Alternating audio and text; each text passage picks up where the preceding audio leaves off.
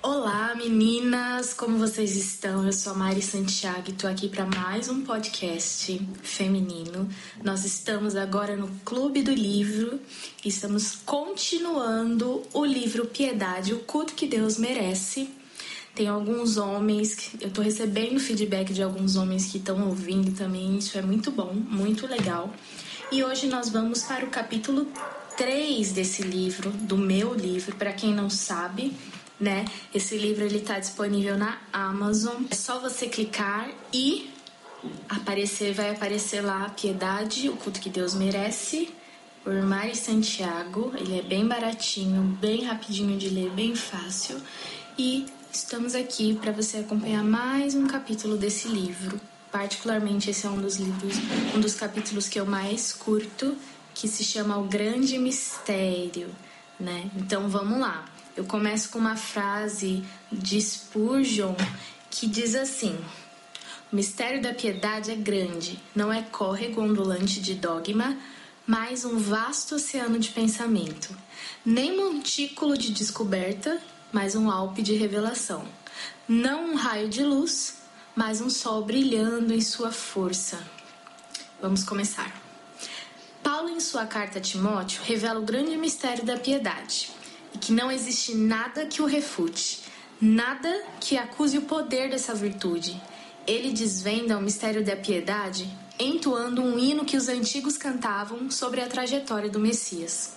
O hino diz assim: Deus encarnado, justificado no Espírito, visto pelos anjos, conhecido entre os gentios e pelo mundo, e ascendendo aos céus, foi recebido em glória.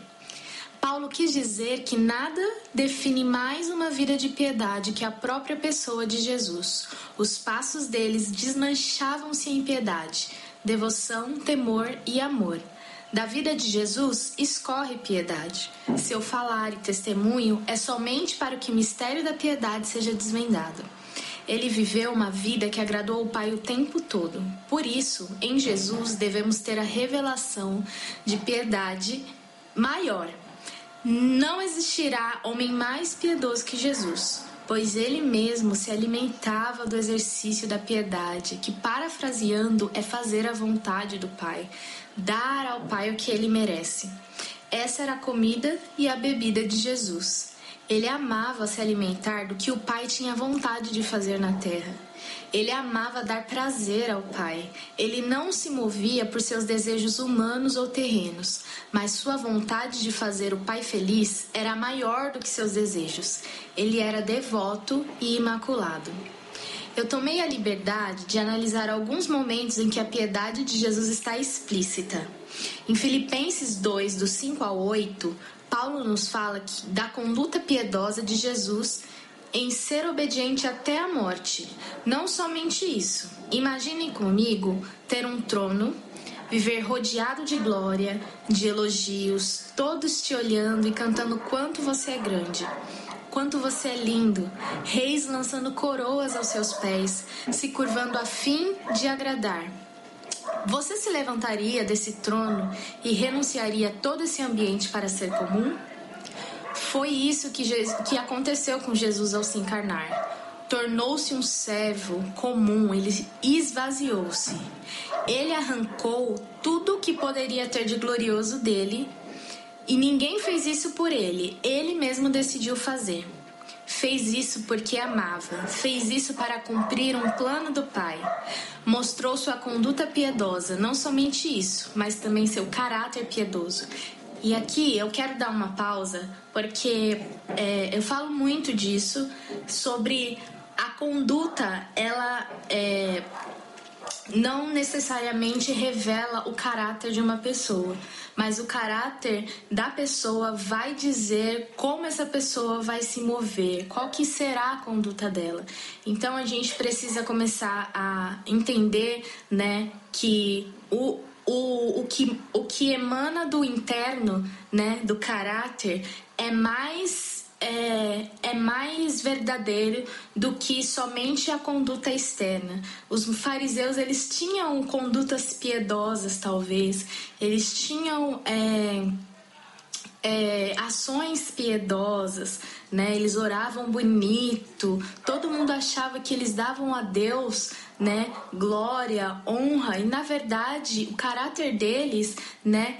Pedia que a honra fosse deles e não de Deus, né? Então, as pessoas conheciam a conduta piedosa dos fariseus, né, pelos só de ver, né? Sabiam que os fariseus ou achavam que os fariseus eram piedosos só de olhar pelo que eles faziam.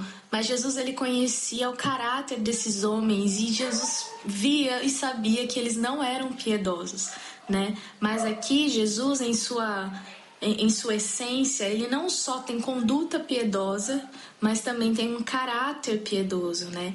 O, o que ele faz emana de quem ele é, né? Um, um homem piedoso. Então é isso, vamos continuar. Lá em Lucas 22, 42 a 45, Jesus estava em seus últimos momentos antes de ser preso pelos soldados e ele estava em agonia profunda. Ele suplicava para que sua alma não titubeasse naquele instante mas que fosse feita a vontade do Pai. O corpo e a sua alma estavam trabalhando para que a cruz fosse evitada. O medo tomava conta, mas o caráter piedoso de Jesus não poderia deixar de produzir seu alimento diário, que era fazer a vontade de Deus. Lá em Isaías, a vontade de Deus sobre a morte de Jesus é explícita vai dizer: agradou a Deus moê-lo. E por mais que tenha sido a pior dor que um ser humano poderia sentir na vida, Jesus não demorou a atender, ele agradou a Deus. Fico imaginando em uma situação de dor, já que a dor mais forte que eu senti foi quando estava dando luz a Zara. Né, a minha filha. As, contra... as contrações eram muito fortes e quase insuportáveis, mas eu sabia que era necessário aquilo para que ela nascesse. Talvez você nunca tenha tido uma experiência de parto como a minha. Eu costumo dizer que cada um tem experiência diferente com a dor. Perder pessoas, sofrer algum tipo de violência física, psicológica, emocional, não alcançar um sonho, se decepcionar, ser traído, tudo isso dói muito. Uns sentem mais, outros menos, mas imagine a pior dor que já passou. Nem, por, nem isso se compara ao tamanho da dor que ele suportou para realizar a obra do Pai. A entrega de Jesus, sua coragem e força foram gerados de um coração piedoso, fruto de um homem que só queria ver o Pai sorrir. A ressurreição de Jesus também é um exemplo de fé no plano do Pai e piedade para com ele. Ele estava nas mãos do Pai, ele estava entregue. Ele, ele disse: Pai, em Suas mãos eu entrego meu espírito. Você tem o controle e governo sobre ele. Essa foi a melhor resposta que Jesus poderia dar ao Pai naquele momento. essa resposta tinha fé, convicção e amor. Não acredito que tenha tido um acordo de devolução de glória entre o Pai e o Filho. Eu acredito que o caráter de Deus Pai, Deus Filho e Deus Espírito é tão piedoso que não havia interesses contratuais nessa dança. O Filho o agradou e o Espírito encarregou-se de soprar novamente, todos a fim de agradar um ao outro. Ora, sem fé é impossível agradar a Deus. Ao ver a fé de Jesus ao entregar seu espírito, crendo que o plano do Pai era infalível e perfeito, entregou e Deus devolveu, não somente o ruá, não somente o sopro, o espírito, mas também a glória. Com isso, nós podemos concluir que Jesus é o maior exemplo de piedade de todos para com todos. Às vezes a gente fica pensando, né? Cara, não tenho exemplos de pessoas piedosas do meu lado, é muito difícil. Os homens de Deus já morreram há muito tempo, não existem mais homens de Deus como antes, mas Jesus está vivo, né?